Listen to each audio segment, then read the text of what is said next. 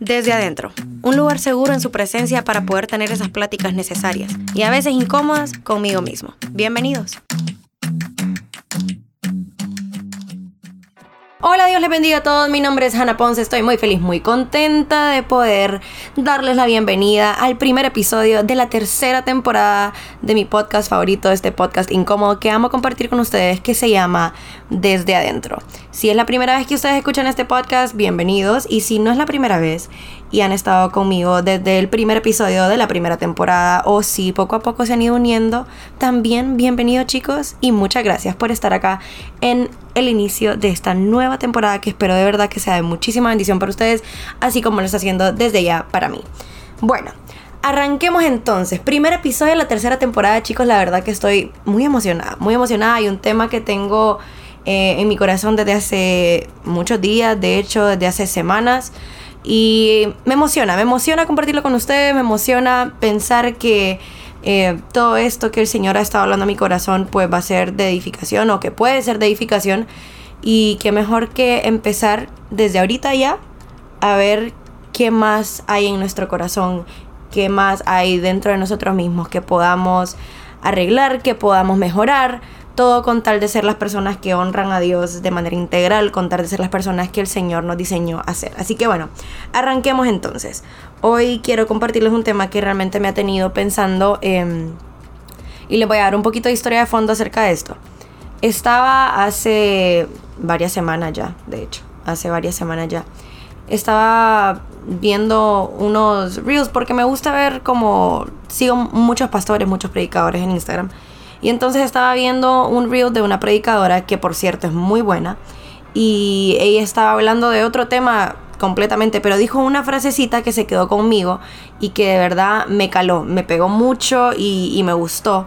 Y ella decía, queremos tanto evitar, queremos tanto evitar ser legalistas que nos convertimos en personas profanas. Y esto me, de verdad me encantó cuando yo lo pensaba porque es una frase muy fuerte. Queremos tanto evitar ser legalistas que nos convertimos en personas profanas. Y, y es cierto, o sea, empecemos por ahí. Es cierto, yo me, detenía un instante y me ponía a pensar un poco en, en cómo hacemos las cosas, me ponía a pensar un poco en, en lo que hemos llegado a permitir con tal de no ofender a los demás y cómo nos preocupa más que los demás se ofendan por nuestros límites, por nuestros principios, porque tenemos una vida que obviamente quiere agradar al Señor, nos preocupa tanto más que los demás se ofendan, que nos deja de preocupar que nuestra vida ofenda a Dios. Y esto llamaba mi atención y me recordaba un verso que me gusta mucho, que dice em, en Romanos 14, en el verso 23. Bueno, en el verso 22 le voy a leer primero. Dice, tal vez crees que no hay nada de malo en lo que haces, pero manténlo entre tú y Dios. Benditos son los que no se sienten culpables por hacer algo que han decidido que es correcto. Seguramente esto lo hemos leído antes, seguramente lo hemos escuchado antes también y puede ser que hayamos escuchado como otra traducción, ¿verdad? Eh, yo lo he escuchado antes, sé que lo he leído antes como bienaventurado el que no se condena con lo que aprueba. Y, y, realmente esto es muy cierto, o sea, detengámonos un poco a pensar esto. Bienaventurado el que no se condena con lo que aprueba. O en esta traducción que me gusta un montón también, que dice aquel que no se siente culpable por hacer algo que ha decidido que es correcto. Pero esto de que ha decidido que es correcto eh, también me, me golpea y me choca un poco porque realmente me pongo a pensar que nosotros así somos en muchas ocasiones. Nosotros queremos decidir según nuestro criterio qué es correcto y qué es incorrecto. Y es ahí donde caemos en lo profano. Es ahí donde podemos caer en, en lo profano, realmente en la falta de respeto hacia lo santo, en, en no diferenciar entre lo que es puro y lo que es impuro y lo que es santo y lo que es profano. Y me, pega mucho esto realmente porque, por ejemplo, el verso 23 dice, pero si tienen dudas acerca de si deben o no comer algo en particular, entonces es pecado comerlo. Y dice lo siguiente, pues no eres fiel a tus convicciones. Si haces algo que crees que está mal, pecas. Y de verdad esto a mí me, me ha golpeado de todas las maneras correctas porque en realidad creo que muchas veces el Espíritu Santo nos trata de, no nos trata, nos guía. El Espíritu Santo nos guía y cuando algo no nos hace clic, cuando algo nos parece que tal vez no esté bien del todo, cuando algo, no sé, uno dice, mm, es que esto tal vez los demás lo ven bien, pero no sé, no se siente bien para mí. Esto los demás lo hacen, pero yo no lo quiero hacer porque no me da paz. Y aún así, aún nosotros pensando que no es correcto, lo hacemos. o sea, estamos faltando incluso a nuestras propias convicciones, a nuestro propio carácter, a nuestra propia decisión. Y esto me, me marcaba mucho porque de verdad Dicen otras traducciones, por ejemplo, cuán felices son los que no se condenan a sí mismos por hacer lo que creen que es correcto. Y eso me detiene a pensar a mí mismo qué es lo que yo creo que es correcto. En qué cosas de mi vida yo he tomado la decisión de llamar algo correcto. Y tal vez el Señor en su palabra y en su carácter y, y en los límites que ha puesto para mi vida no son correctos, pero me es más fácil fingir que lo que yo quiero hacer es correcto de lo que me es enfrentarme a mí mismo y decir, no, seguramente esto no está bien, seguramente esta parte de mi vida no está honrando a Dios, seguramente estoy jugando con el pecado porque pienso que me puedo salir con la mía. Y fíjense que entramos en una, en una situación, eh, hablaba hace poco con amigos acerca de esto, que no sé por qué hemos caído en la, en la grave equivocación de pensar que estamos como sacando una lista actualizada de lo que se permite y no se permite. Y, y, no es así, o sea, la palabra es muy clara, la palabra del Señor es muy clara. Nosotros somos los que nos perdemos en la traducción, nosotros somos los que nos perdemos en las interpretaciones, queremos interpretar como nos gusta, queremos dejar de interpretar como nos gusta, queremos decir, no, es que esto aplica para tal cosa, pero no aplica para mí, es que esto aplica para esta situación, pero no aplica para mí. O sea, nosotros le damos muchas vueltas a las situaciones, a las cosas y a las cosas claras que Dios ya dejó establecidas. Pero realmente es tan importante que nosotros no detengamos a pensar qué permitimos y qué no permitimos y qué considero correcto yo. Y también bajo qué argumento estoy considerando algo como correcto o incorrecto. Porque si yo considero las cosas correctas sencillamente porque me gustan, porque estoy acostumbrado a hacerlo, porque no estoy dispuesto a dejar de hacerlo, porque es una fuente de contaminación que no voy a soltar, entonces realmente no es que las cosas que yo haga sean correctas, es que sencillamente estoy cómoda en mi pecado y es una suciedad que no quiero limpiar. Sin embargo, hay cosas en mi vida que yo puedo decir, ok Señor, a la luz de tu palabra quiero, quiero pesar mis acciones, quiero pesar mis principios y que dejen de ser mis principios y sean los tuyos. Quiero que dejen de ser mis decisiones y sean las tuyas. Quiero que, que mi corazón ame lo que tú amas y aborrezca lo que tú aborreces que todo lo que me aleje de ti, que todo lo que haga que mi relación contigo se vea afectada, que todo lo que haga que, que yo me sienta menos digno de acercarme a tu presencia. Que todo eso realmente yo lo empiece a aborrecer y que todo aquello que me acerca a ti, todo aquello que me hace caminar en rectitud, todo aquello que me hace caminar en santidad, que yo lo vea como, como tú lo ves, como algo bueno. Que, que de verdad podamos pedirle al Señor que sea Él el que nos guíe, ¿verdad? A toda justicia, a toda verdad, porque, porque el corazón es engañoso. Yo recientemente hablaba con mi mejor amiga y, y esto es algo que tengo muy presente, sobre todo en este año, lo he tenido tan presente, tan, tan presente. El corazón es engañoso. El corazón es engañoso. Y, y es tan importante que yo me tome el tiempo de pedirle al Señor que examine Él mi corazón, que escudriñe Él mi corazón. Porque si es mi corazón tan engañoso como es, el que está decidiendo qué es correcto y qué es incorrecto para mí, entonces puede ser que realmente haya muchas áreas de mi vida que yo pienso que están limpias y que agradan al Señor y que el día de mañana el Señor me diga, no, realmente con esta parte de tu vida creías que me honrabas, pero realmente me deshonrabas. Les voy a contar algo que me sucedió hace poco. Y qué bueno que se los cuento porque así ustedes también me mantienen responsable. Sucede que llegué un viernes a la iglesia. Eh, yo acostumbro a que al final de los cultos, yo acostumbro a subir al altar. Al final de los cultos, nuestro pastor siempre dice como llama a los hermanos de alabanza para que puedan ministrar al final de las prédicas. Y eh, hace varios años ya que he tomado la, la costumbre que cada vez que, que, estoy en la iglesia, porque de vez en cuando me toca salir, eh, pero cada vez que sí estoy en mi casa espiritual, cada vez que sí estoy en casa, que estoy en la iglesia, eh, he tomado la, la costumbre de subir al final, junto con los de alabanza, ministrar y terminar y orar por mi casa, orar por por mis hermanos, por la gente con la que yo me congrego y, siempre como tratar de sellar la palabra y de decir como, bueno, que el Señor nos lleve con bien, ¿verdad? Orar para que el Señor nos cubra, que llevemos en paz a nuestros hogares, eh, que podamos terminar como de, de, sellar la palabra que fue dada ese día y, y así, ¿verdad? Trato de ser muy intencional en ese sentido. Y entonces llegué un viernes a la iglesia y ese viernes yo quería recibir, quería sentarme en, mi lugar, en mi puesto y, recibir. Y entonces yo llegué, que por cierto quiero dar este, esta aclaración. Yo soy muy relajada con los jeans. Yo soy muy relajada con la manera eh, de vestir. O sea, no es como que si alguien anda jeans rotos yo le voy a decir que barbaridad, eh, te vas a ir al infierno. No, la verdad que me da, me da igual. Honestamente me da igual. No, no soy así. Yo creo que si uno tiene que dejar o empezar a vestirse de cierta forma, el que lo va a decidir, el que lo va a hacer que uno lo haga, es el Espíritu Santo, no nadie más.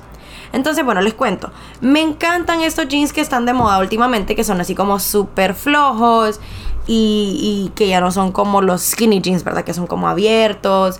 Em, son muy cómodos. Y me gustan los jeans rotos. Me gustan mucho. Tengo un montón de jeans rotos que, bueno, ahí sabrán ustedes después de que les cuente esto la historia. Y entonces andaba casualmente un jean que es así, que es como un mom jean que es así como abierto, flojo. Y ese jean tiene, eh, tiene un hoyo, un solo hoyo, un 21 hoyo, justo abajo de la rodilla izquierda. Y el jean es tan flojo, es tan como abombado, que cuando estoy de pie, el hoyo ni se nota porque la tela cae de tal forma que ni siquiera se nota que está roto. Entonces yo iba con un jean roto, iba con mis tenis y una camisa, em, iba bien tranqui, ¿verdad? Llegué, recibí, estuve en mi lugar, estuve en la alabanza, estuve todo el culto. Terminó la prédica y mi papá, que es mi pastor, dijo, bueno, los hermanos de la alabanza pueden subir. Y yo estaba sentada con una amiga y mi amiga me dijo como, Hannah, ¿no vas a subir a orar? Y yo le dije como, no, no voy a subir a orar. Eh, porque no estoy vestida para eso. Y le dije, no, no estoy vestida para eso porque ando, ando jeans rotos, no, no estoy vestida para eso. Y esta es mi, mi experiencia, no tiene que ser su experiencia. Si usted le da paz hacer eso y en su, y sobre todo, y en su iglesia lo permiten, hágalo. Yo le estoy contando nomás mi experiencia. Pues ese día yo le dije como, no, fíjate que no, no no voy a subir porque no ando vestida para eso, ando jeans rotos y no.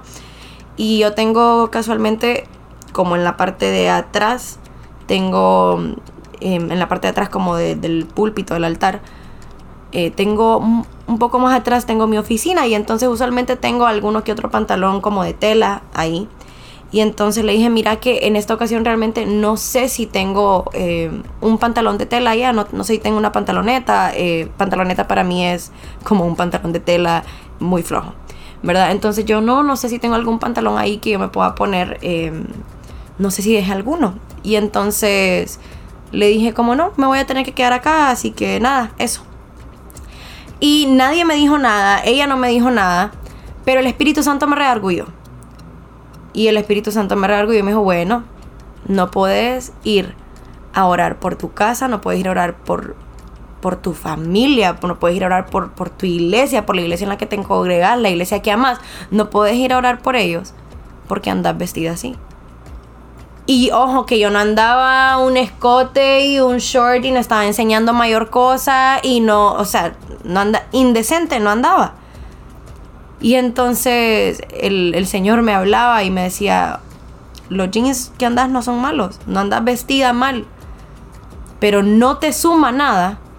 Y hoy, en esta ocasión, te restó. Y me golpeó tanto eso. Y entonces el Señor hablaba a mi corazón y me decía como, siempre tenés que estar vestida de altar. Siempre tenés que estar vestida de manera en la que no te reste. de manera en la que puedas subir al altar que sea en cualquier momento y puedas hacer lo que yo te llamo a hacer sin tener que estar pensando si tienes un plan B para tu vestuario. Y bueno, desde ese día chicos, en resumen, yo no puedo usar jeans rotos. ¿Por qué? Porque ya no me siento bien.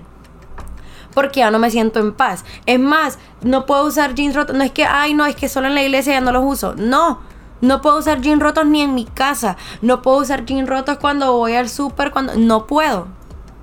¿Por qué? Porque a mí, a mí, en mi experiencia con Dios, a mí el Señor ya me habló de eso. Y entonces, ¿qué sucede?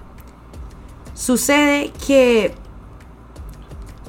que pasa lo que está escrito en el verso 23 de Romanos 14, que dice que si dudas acerca de algo, que no sabes si es bueno o malo, mejor no lo hagas, porque no sos fiel a tus convicciones. Y ahora, antes de que el Señor me hubiera dicho eso, yo podía usar el jean con toda tranquilidad y no me era por pecado y no me restaba nada y todo tranquilo.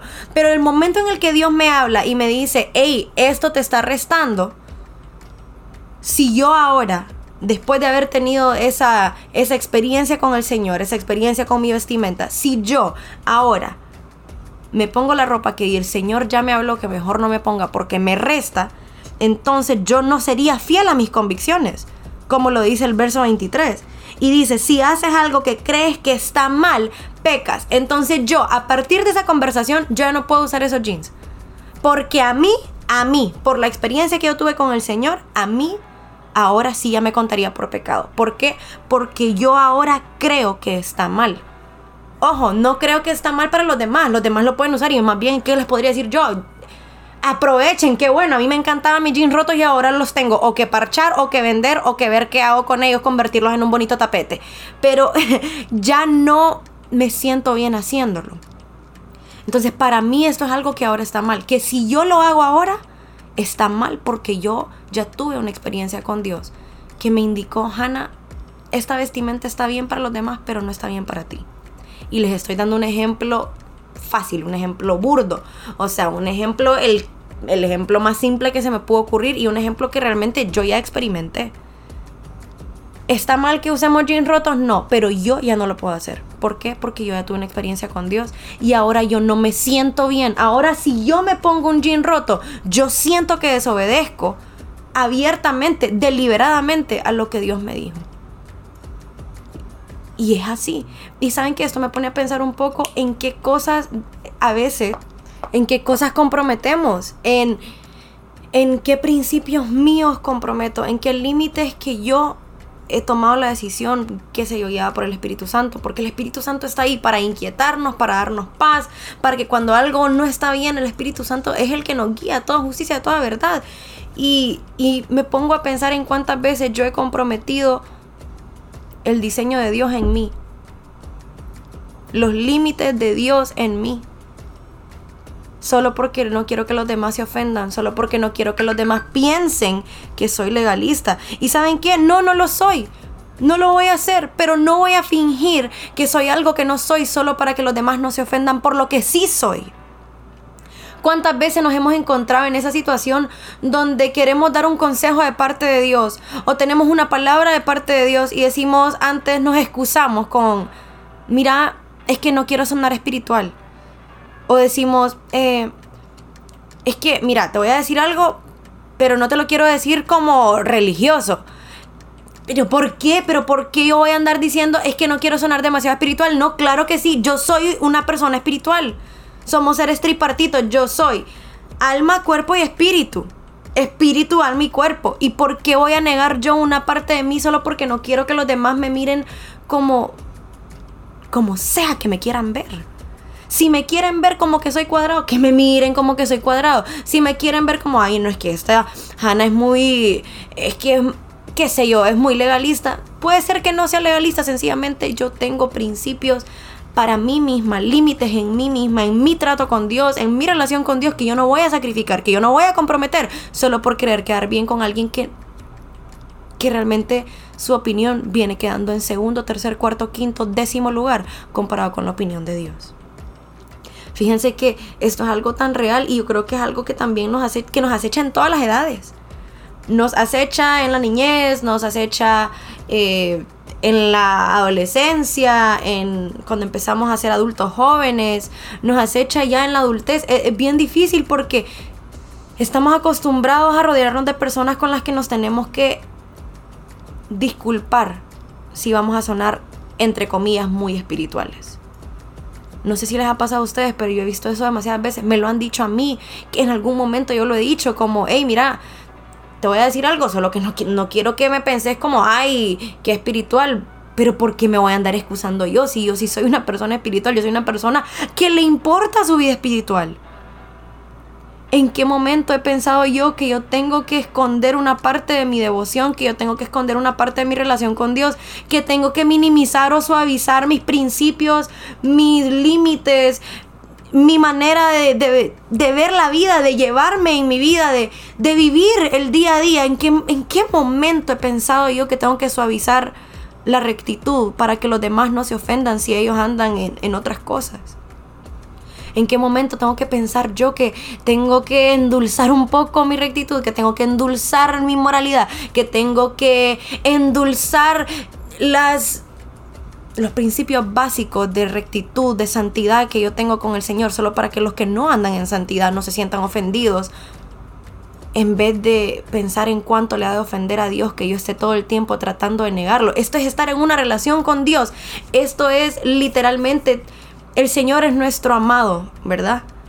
Esto es, esto es importante porque dice que el Señor viene por su novia, ¿sí? Entonces nosotros estamos en condición de novia y el novio viene. Y esto es tener al novio perfecto y estarlo negando solo para que los demás no se sientan ofendidos porque yo quiero vivir una vida que honra mi relación con este novio que me ama, que me redime, que viene por mí. ¿En qué momento me he convertido yo en una persona que siente que debe fingir que su relación con Dios es menos importante o menos relevante o que no es tan fuerte solo para que los demás no se ofendan cuando yo estoy respetando a mi amado? Es una cosa que es de verdad grave. Yo lo pensaba y fíjense que Efesios 4, si no estoy mal. Si no estoy mal. Efesios 4, 1, si no estoy mal. Está Pablo hablando y dice, yo Pablo, eh, prisionero del Señor, algunas otras versiones dicen preso por la causa del Señor, dice, les ruego que vivan de acuerdo al llamamiento que recibieron de Dios. Y algunas otras traducciones, Dios mío, son tanto más específicas en esto como, como más fuertes. Y por ejemplo, le voy a leer una, le voy a leer una, porque para mí dice, por ejemplo, ay, esta versión es buenísima. Dice esta traducción, así que yo, este prisionero en el Señor, los animo a que vivan conforme a los principios a los cuales fueron llamados. A los principios a los cuales fueron llamados. Es tan importante eso. ¿A qué principio fui llamado yo y por qué estoy comprometiéndolos por una sociedad a la que no pertenezco? ¿Por qué estoy comprometiendo mis principios para quedar bien con un mundo del que no soy? Yo estoy en este mundo, pero yo no soy de este mundo. ¿Por qué comprometo? ¿Por qué estoy dispuesta yo a, ser tan flexible, a ser tan flexible, a ser tan flexible que soy ofensiva para Dios con mi falta de respeto, con tal de no ser ofensiva para el mundo, con mis principios bien puestos, con mis límites bien establecidos? Qué importante es que nos detengamos un momento y pensemos, Señor, ¿será que he tenido tanto temor a que los demás me vean como alguien legalista que he empezado a darme permisiones que me hacen jugar con lo santo? Que me he empezado a dar permisiones que realmente me ha convertido en una persona profana. Les voy a dar un último ejemplo y después de esto terminamos este episodio. Puede ser que haya parte 2, chicos. Puede ser que haya parte 2. Pero me pongo a pensar un poco en esto. A veces nos encontramos rodeados de círculos de personas, porque Efesios habla mucho de esto. Les recomiendo por favor que si no lo han estudiado, estudien Efesios porque nos dicen hasta cómo hablar. Sobre todo si, si son jóvenes y les cuesta un poquito como masticar la palabra en, la traducción Reina Valera, pueden buscar como la TLA, NTV, Dios habla hoy, eh, PDT también para poder como masticarla mejor y entenderla más fácilmente. Pero a veces estamos rodeados de personas y usamos la excusa, la excusa barata y, mentirosa de, no es que yo con ellos me siento súper bien porque puedo ser yo mismo. No es que yo con mis amigos me siento bien porque yo puedo ser yo mismo y no me van a juzgar. Y entonces llegamos a un entorno donde puede ser, ojo, que puede ser que tengas amigos que no te juzguen y te tengan paciencia en lo que obviamente el Señor sigue trabajando con vos, que me parece perfecto. Pero una cosa es estar en un entorno que no te juzga y te tiene paciencia en tu proceso de crecimiento, en tu vida con Dios. Y otra cosa es estar en un círculo de amigos que te permite ser pecaminoso sin decirte nada. Que te permite darte lujos, darte permisiones, sin mantenerte responsable. Es diferente estar en un círculo de amigos que te diga como, hey amigo, o sea, no te juzgo, pero, pero cuidado ahí, no hagas esto. A estar en un círculo de amigos que digas una mala palabra y ellos te respondan con otras tres. Y digamos, no, estamos cómodos porque, hey, estamos entre amigos. No, pero tranquilo, es que, es que vos sabés que yo a vos te estoy diciendo esto nada más. Es que a vos que te estoy contando esto. Ojo, ojo con los amigos que te dicen, a vos te estoy diciendo esto nada más.